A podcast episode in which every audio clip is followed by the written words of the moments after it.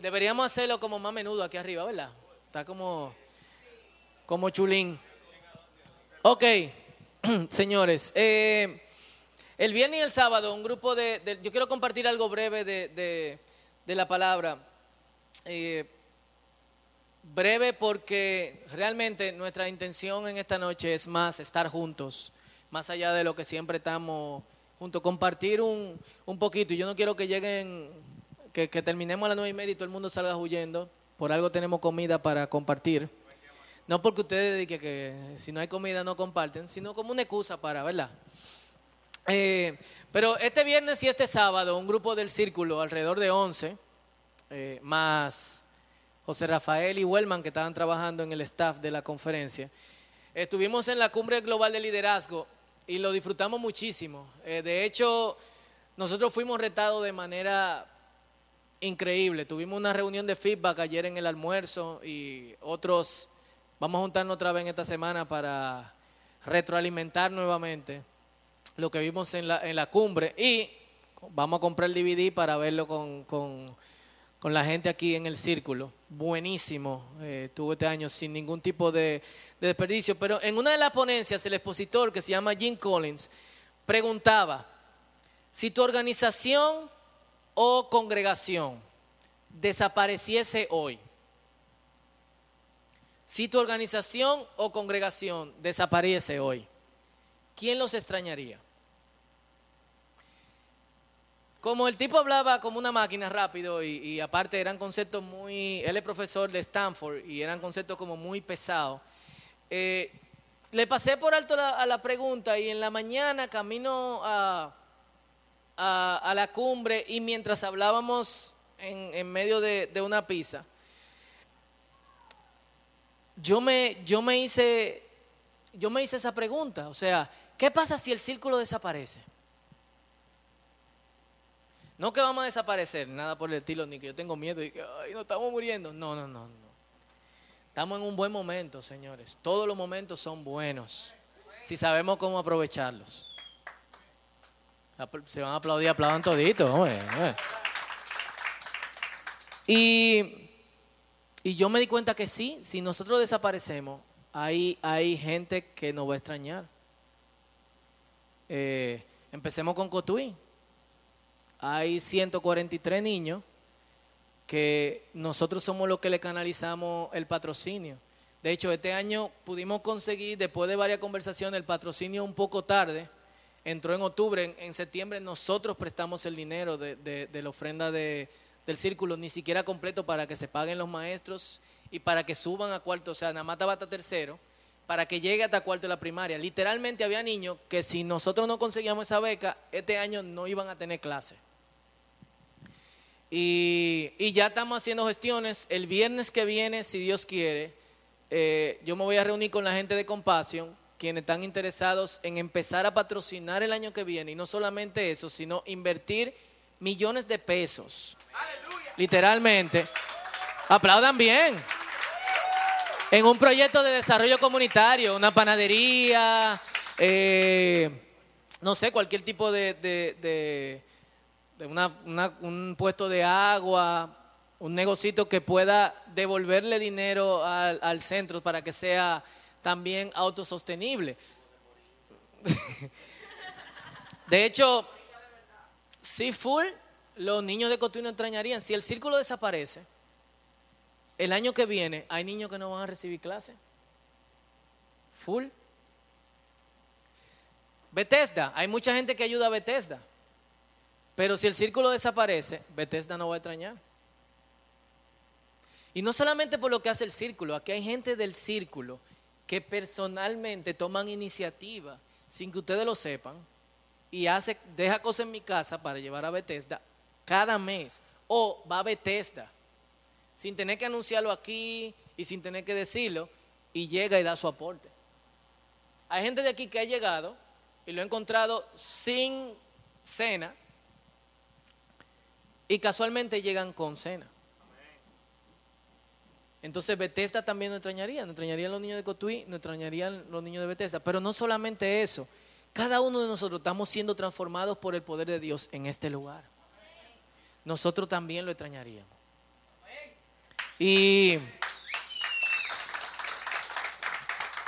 y la verdad es que, que, wow, vale la pena trabajar por esto, ¿sí o no? Nosotros no podemos seguir envolviendo como en, en, en el loop de, de vamos a seguir haciendo, eh, cantando corito, haciendo esto, haciendo lo otro. No, nosotros tenemos que hacer que esto crezca de alguna manera, que más personas sean tocadas por esto. Imagínense que nosotros podamos llegarle a más amigos de nosotros que sean tocados por el Señor y que puedan colaborar con la cosa que nosotros colaboramos. No solamente colaboraríamos con Bethesda, con Cotuí, no solamente nosotros seríamos transformados, sino que pudiésemos cooperar con más centros. Pudiésemos dejar Cotuí con compasión y nosotros seguir con otra con, otra, con otro proyecto y levantarlo como hicimos Nos tomó tres años construirlo. Primer piso, un año. Segundo año, segundo piso en zinc. Tercer año, plato del, tercer, del segundo piso. Y preparación para que tenga un, un tercer piso. ¿Quién quita que nosotros podamos hacer eso? Entonces, yo creo que nosotros no podemos limitarnos. Hay más gente que necesita escuchar de la palabra del Señor. Hay muchos de nuestros amigos que necesitan escuchar de Dios y hay muchos de nuestros amigos que estarían más que contentos de hacer lo que nosotros estamos haciendo y de involucrarse en lo que nosotros nos estamos involucrando. Entonces no nos callemos, no estemos como que tímidos con respecto a lo que estemos haciendo, proclamémoslo, digámoslo. Busquemos ayuda, hagamos un meneo, busquemos gente que pueda venir con nosotros también los domingos, multipliquémonos. Alcancemos a otro. Es más fácil invitar a un amigo eh, al cine, pero si usted quiere a su amigo, también nosotros lo traeríamos a, este lugar. Y, dicho esto, yo quiero hablar de, nosotros en esta noche como, como templo de Dios, comparado con un pasaje que está en Segunda de Crónicas, capítulo 29, del verso 3 al verso 17. Y, y lo pueden buscar. Yo voy a tener que leerlo en una versión un tanto diferente. 29 del 3, segunda de Crónicas, 29 del 3 al 17. Y yo quiero compartir brevemente.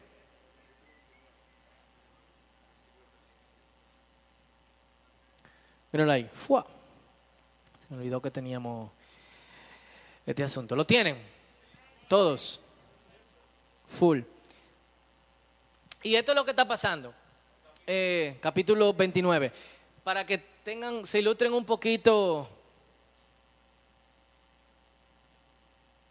Ahí está. Para que se ilustren un poquito con respecto a, a, cuál es esta historia. No sé por qué se. Bueno, está bien. 29, 3, 17. Fue. Lo tienen ahí. Se fue. Eh, una, lo que está pasando aquí es que Israel está, eh, hasta ahora, ha tenido una secuencia de reyes, par de reyes muy malos, que llevan al pueblo a adorar a otros dioses, y uno que otro rey bueno, que hace algunas cosas, algunos completan su reinado de buena forma, otros simplemente eh, empiezan dos o tres años bien y después se corrompe porque ven que en las otras naciones le está yendo mejor que a ellos. Lo que pasaba en ese tiempo era que que la gente tenía un concepto de que los dioses eran de cierta forma eh, territoriales. O sea, Jehová gobernaba aquí, pero había otro Dios que gobernaba en tal lugar. O, y había otro Dios que gobernaba en tal lugar. Y aunque el pueblo de Israel tenía que saber que el único Dios era Jehová,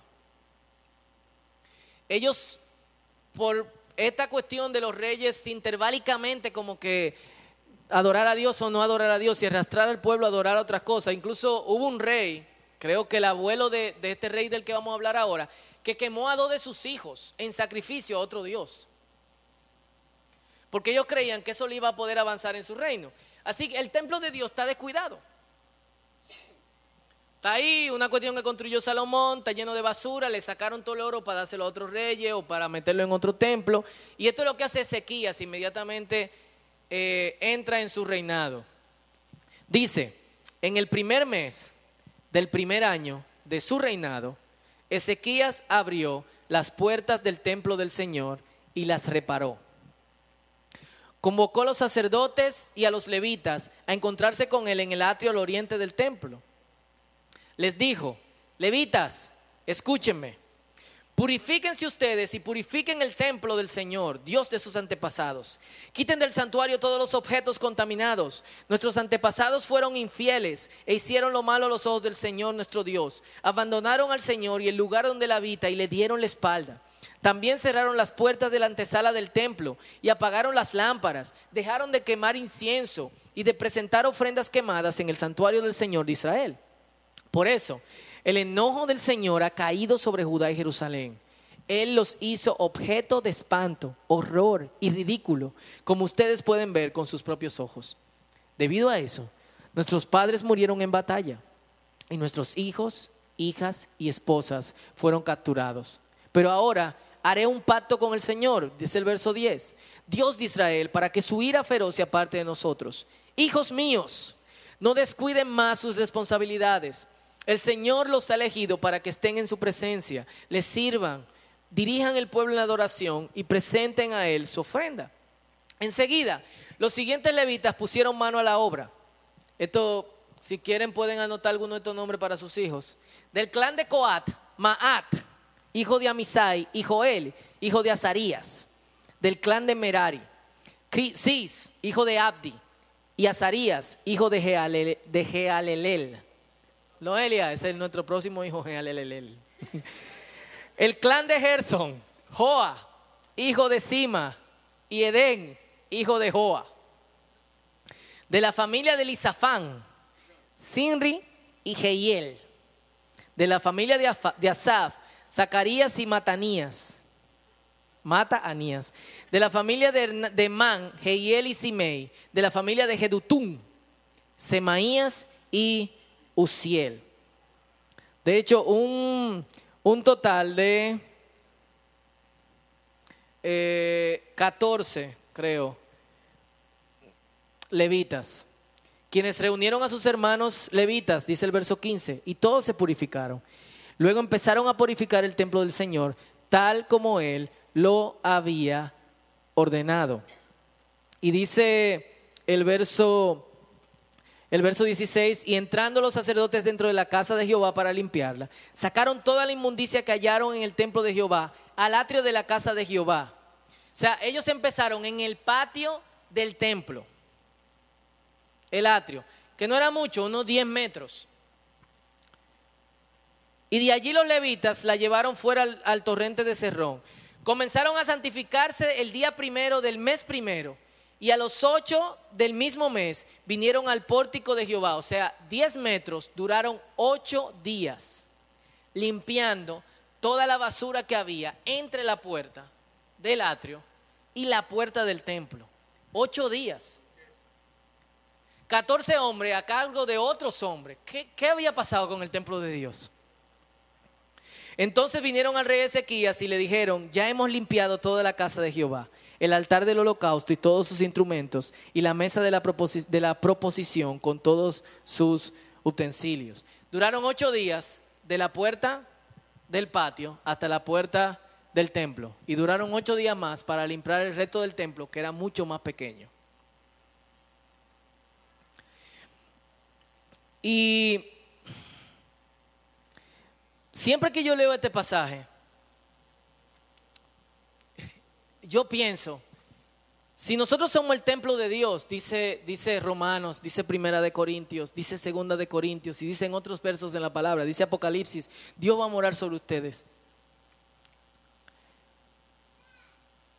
Puede que haya épocas donde por, y atiéndame bien, esto es serio, puede que haya épocas donde por alguna razón somos usados de maneras menos templo. Puede ser que haya basura desde la puerta del patio hasta la puerta de la entrada de nuestro corazón. ¿Me entienden? ¿Se entiende la pregunta? ¿Qué cosas hay que obstruyen que, que Dios y su espíritu den paso a nuestras vidas? ¿O qué cosas hay que impiden que otros entren a adorar contigo? Hay gente muy cerrada. Hay gente que no se le, que es imposible penetrar en ellos. ¿Sí o no? Y quizás eres tú, quizá no. Puede ser alguna de estas cosas.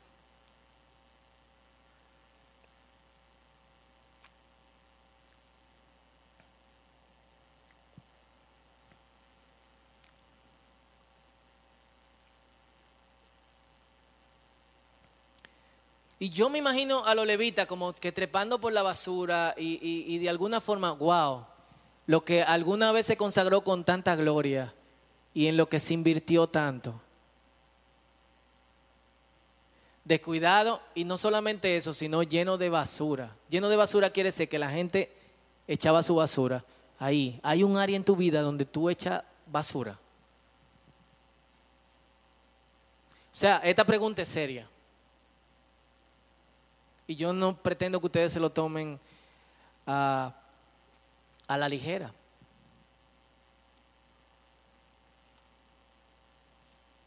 Somos como, estamos como ese templo. Piensa, personalmente, estoy como ese templo.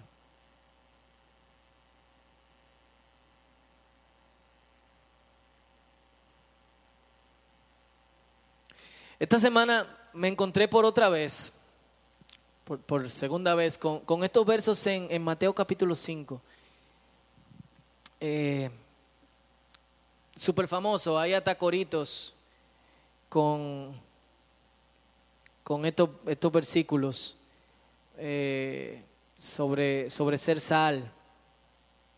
Y, y Jesucristo le decía a los discípulos, déjame decirle por qué ustedes están aquí. Ustedes están aquí para hacer sal, sazón que, que, expone el sabor de Dios en la vida de otros. Si ustedes pierden su, su capacidad de ser sal, su capacidad de sazonar, ¿cómo la gente probará la bondad? Oigan bien eso. Y esta es una pregunta que, yo me hice mientras estaba leyendo ese verso y a mí me encantaría que ustedes se lo hicieran. Si ustedes pierden el sabor que ustedes tienen, la capacidad de salar, o sea, la sal, ¿qué sabe? A sal, pero la sal tiene la capacidad de sacar el sabor de cualquier cosa. Un huevo sin sal, ¿a qué sabe? A nada, no sabe a huevo. El huevo sabe a huevo con sal, qué raro, ¿eh? ¿Quién ha probado un arroz sin sal? Alguna gente se acostumbra a eso, pero cuando tú no estás acostumbrado a eso, ¿a qué sabe el arroz sin sal? A plático. Es como jugo de zanahoria sin limón o jugo de remolacha sin limón. Eh, y Jesucristo dice, si ustedes pierden su capacidad de salar, ya no sirven. Y yo me observaba a mí mismo, yo decía, yo soy sal. Yo soy del tipo de persona que, que cuando entra en un lugar se levanta el ánimo de todo el mundo. O yo soy el tipo de persona que dice, wow, mira ese tipo contento, alegre de vivir. Yo quiero que, yo quiero, ven acá, loco, ¿qué es lo que tú tienes? Tenemos esa capacidad. O sea, y yo no me la hacía por ustedes, sinceramente. Yo me la hacía por mí. Yo decía, soy alguien que sala. Está como raro eso. Porque aquí el que está salado es otra cosa. Eso hay que retraducirlo. El cristiano está salado. Eh, pero somos gente llamado a sazonar, a dar sabor. ¿Y de qué servimos si no damos sabor? ¿Tú estás dando sabor? Hace, y yo compartí esto ayer en la cumbre de liderazgo. El año pasado, una amiga que se llama Rosauri, que pasó por muchos momentos, Rosaura, que pasó por muchos momentos difíciles y ahora vive, ¿qué fue? Rosauri es otra. Yo me confundo con ella porque ella se llamaba Rosaura, yo le decía Rosauri y ahora ella tiene otro nombre. ¿Qué nombre que ella tiene en Facebook? No sé. Y yo, muchacha, ¿eres tú? Ella cambió el nombre. Eh, pero ella se mudó a España, donde trabaja con su esposo en, con los cursos Alfa, un curso que, dimos una vez en el círculo, que Noelia, Noelia y yo estamos dando un grupo de adolescentes los jueves en casa. Y ella se encontró, dígale Girandi, representando. Ella se encontró el triángulo se hacen llamar ellos, el triángulo juvenil. ok, pero cuando Rosauri llegó a su iglesia, ella, cuando ella llegó a su iglesia, el año pasado, más o menos como en, marzo, ella encontró este, este graffiti, que si ustedes lo googlean, hay una organización que patrocina esta cuestión.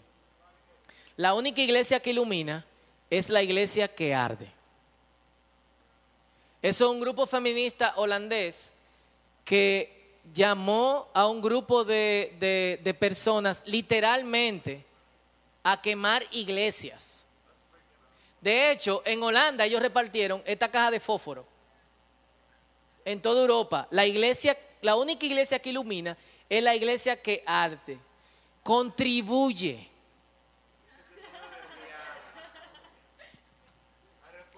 ¿Y tú sabes lo que hizo mi amiga Rosaura? Agarró la foto que vimos anteriormente, esa, la tomó, la subió en Facebook y dijo, wow, esta gente creen que me ofenden, pero yo han dado un mensaje. Porque la, la, iglesia está llamada a ser sal y luz. Y de hecho nosotros tenemos que arder.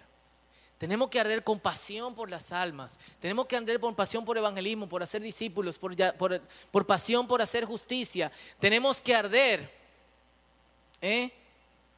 con la pasión de iluminar este mundo y conquistarlo para Dios. De hecho, nosotros deberíamos de conseguir cajas de fósforo de ese y contribuir. ¿Eh? Y enmarcarlo. Así que más templo, por favor. Nosotros necesitamos una. Imagínense gente quemando cotiones por ahí. Pero ella decía, wow, ellos creen que están diciendo, que están ofendiéndome, pero de hecho me dieron un mensaje. De hecho, nadie quemó iglesia en Europa. Causaron el efecto contrario. Y un grupo de gente se animó a iluminar. Señoras y señores del círculo juvenil, ardamos Vamos aprendiendo en candela.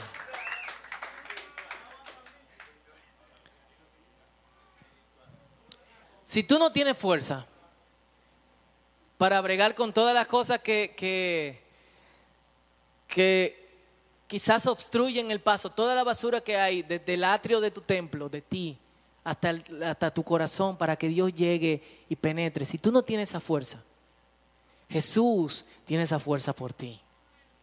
Y la razón por la que estamos aquí es porque Dios tiene esa capacidad de levantarnos, de devolvernos el sabor, de hacer que iluminemos nuevamente. De hecho, la luz que hace que nos que ilumine, el combustible que hace que nosotros ardamos e iluminemos, no proviene de nosotros, sino que proviene de Dios. Y